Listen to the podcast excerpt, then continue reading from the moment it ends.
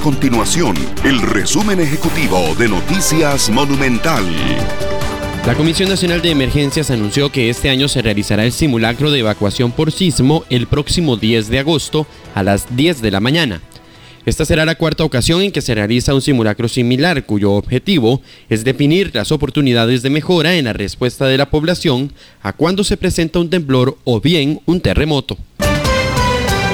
El presidente de la República, Rodrigo Chávez, firmó el lunes el reglamento sobre la ley de nómadas digitales, tras casi un año de haber sido aprobada por la Asamblea Legislativa anterior.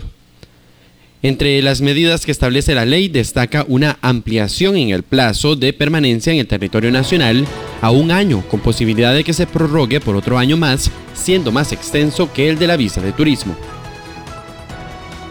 Nuestro compromiso es mantener a Costa Rica informada. Esto fue el resumen ejecutivo de Noticias Monumental.